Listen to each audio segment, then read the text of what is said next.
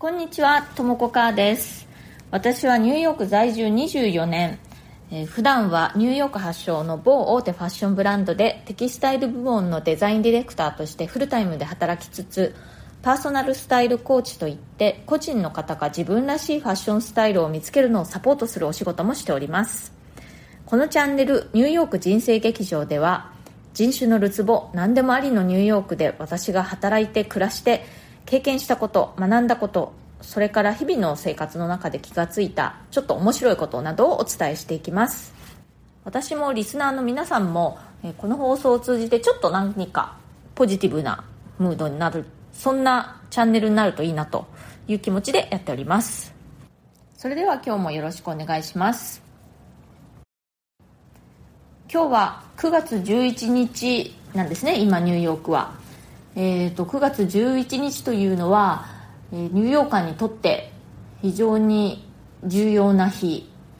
えー20年前にですねワールドトレードセンターが、えーテロによって攻撃された。飛行機がテロリストにハイジャックされて、えーそれでワールドトレードセンターに、まあ、あの突っ込んでいってでビルは崩壊して、えー2977人の方が亡くなったというとても悲しい事件のあった日です。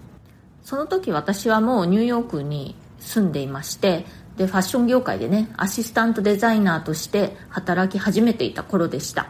ちょうどね、まあ、今もそうなんですけれどもニューヨークファッションウィークの真っ最中だったんですね。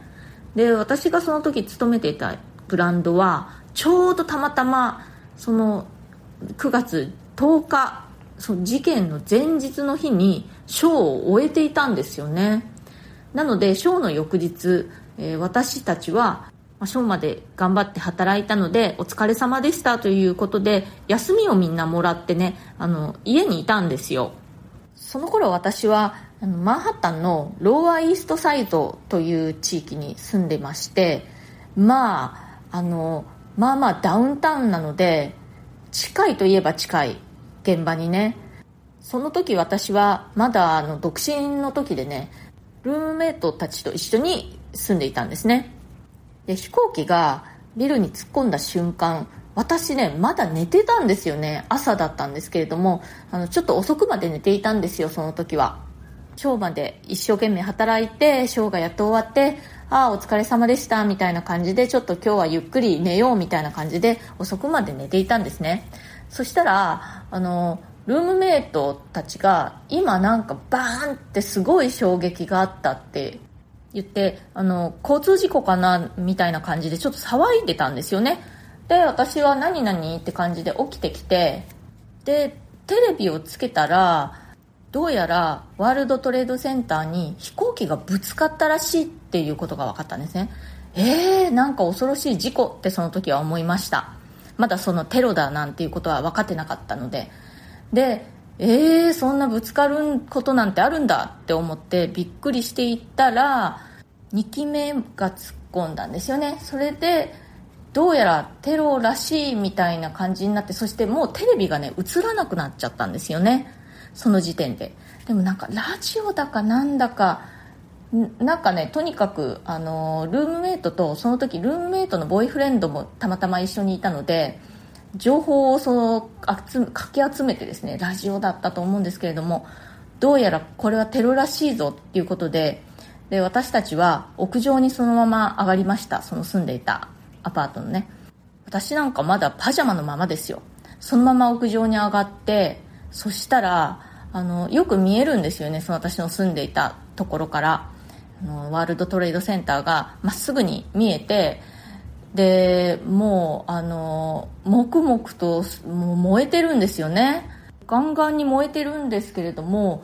これってヘリとかで消火できないのかなと思ってなんでこう全然そういうあの消火活動みたいのが見えないんだと思ってまあすごく高いビルとはいえヘリでの消火とかできないの？とかその時は思ってたんですよね。でまあルームメイトたちと怖いって言いながら見てたんですよね。で周りのビルの屋上からも他のあの近所の人たちも見てる人たちいました。そしたら目の前でもうビルが崩れ落ちたんですよね。いやーなんか叫びましたね。もうとっさのことで「ノー!」って叫んだんですけれどもまあまあもうあっという間に崩れ落ちてその時にねあのガラスが砕けるような音とそのガラスが反射するようなもう光っていうかなんかキラキラっとして大量のガラスが割れる音みたいな音でした秋晴れのねとっても天気のいい日ですごくお天気がいいんだけれどもちょっとだけ肌寒いようなそんな日だったのを覚えてます。その綺麗な青空にねキラキラって太陽の光に反射してだと思うんですけれどもとにかくなんかもうキラキラキラキラって光りながらビルが崩壊する様子は今でも覚えてますねはっきり。見ているだけで何もできなくてもう非常にもどかしかった気持ちを覚えてます。そしてそれからしばらくはですねダウンタウンが出入りが禁止になったんですよね。だから住民はまあそのまま住み続けていいんですけれども出たり入ったりっていうのができなくなって私は住んでいたところもオフィスもダウンタウンだったので自動的に仕事は休みになりましたねしばらくの間、まあ、誰も通勤してこれないので。であのずっと家にいてですねとてもとても孤独でした。その時ね私ちょうど付き合っていた彼氏に振られてなんかまあただでさえ結構孤独な感じの時だったんですね。でそんな感じで仕事にも行けなくなってしまったしこの後どうなるのかわからない。また何か怖いテロとかあるのかもしれないと思って怯えて家でじっとしているんですけれどもとにかくねもうダウンタウン全体がすごく煙いっていうかこう煙臭いような感じになってでそれからさらにしばらくするとだんだんすごく異臭が漂ってくるようになったんですね。その時住んでいた近所のあのスーパーマーケットの大きい駐車場がね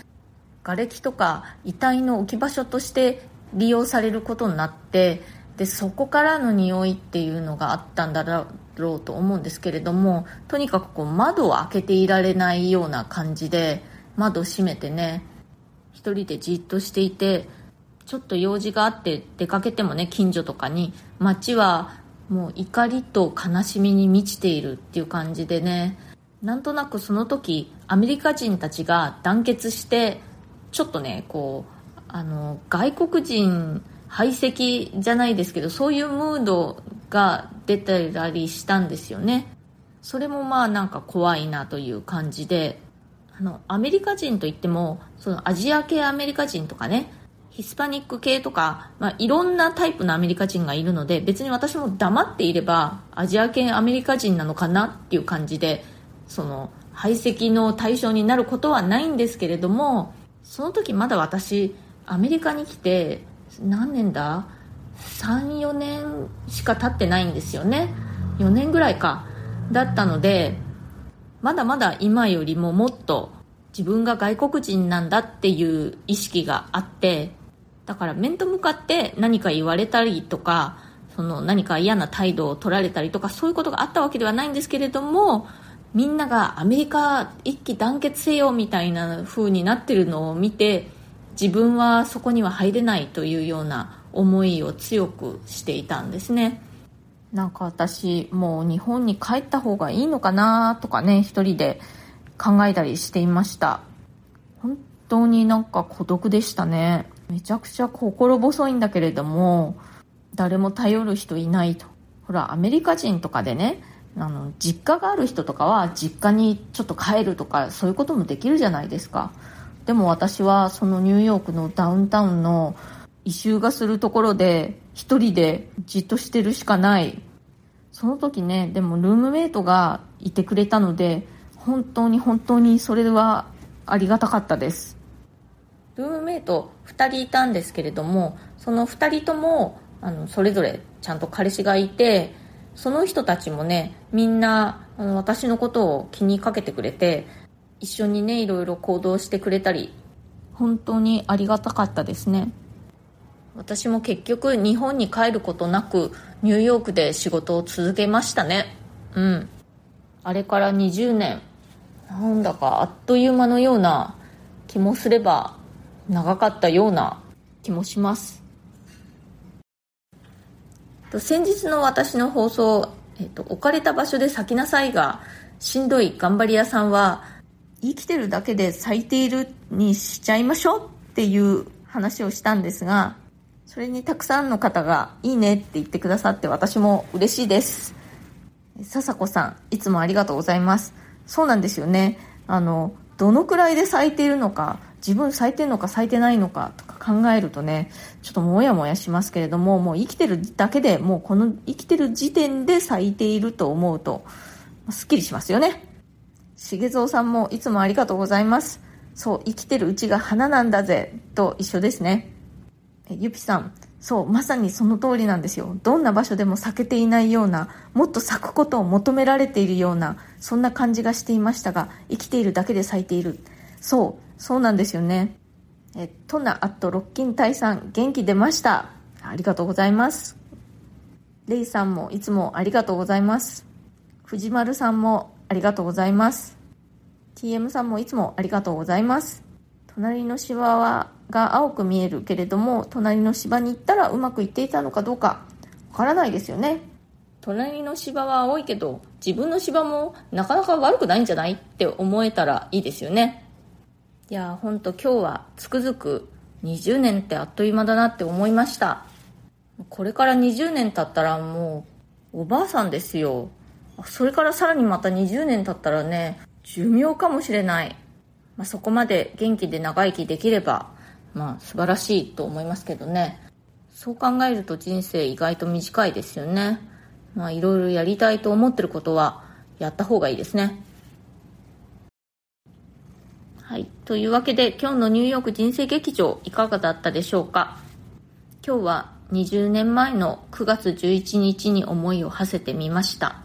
あの、事件でね、大切な方を失った皆さんが、どうか今、少しでもね、幸せでいてくれたらいいなと思います。今日も最後まで聞いてくださってありがとうございました。今日の私の話が気に入ってくださったら、それから、また私の話聞いてみてもいいかなと、ちょっとでも思ってくださったら、ぜひチャンネルのフォローもよろしくお願いします。それから質問やリクエストや相談も受け付けていますので、何かありましたら、私のプロフィールのところに質問できるリンクを貼ってますので、そちらをご利用ください。えっ、ー、と、匿名でも大丈夫ですよ。ニューヨークのこと、ファッションのこと、海外で暮らすこと、海外に移住すること、キャリアチェンジ、人生をシフトしたい。それ以外でも私にお答えできそうなことであれば、できるだけこの放送を通じてお返事していきたいと思います。最近、なかなかうちの猫図がにゃって言いませんね。今ね、2匹ともここで私のすぐそばでグーグー言って寝てるんですけれども、うん、あの、にゃーってね、聞こえる時はラッキーなんですよ。というのがこの放送の中でできた、ちょっと遊びです。それではまた次回。ともこかーでした。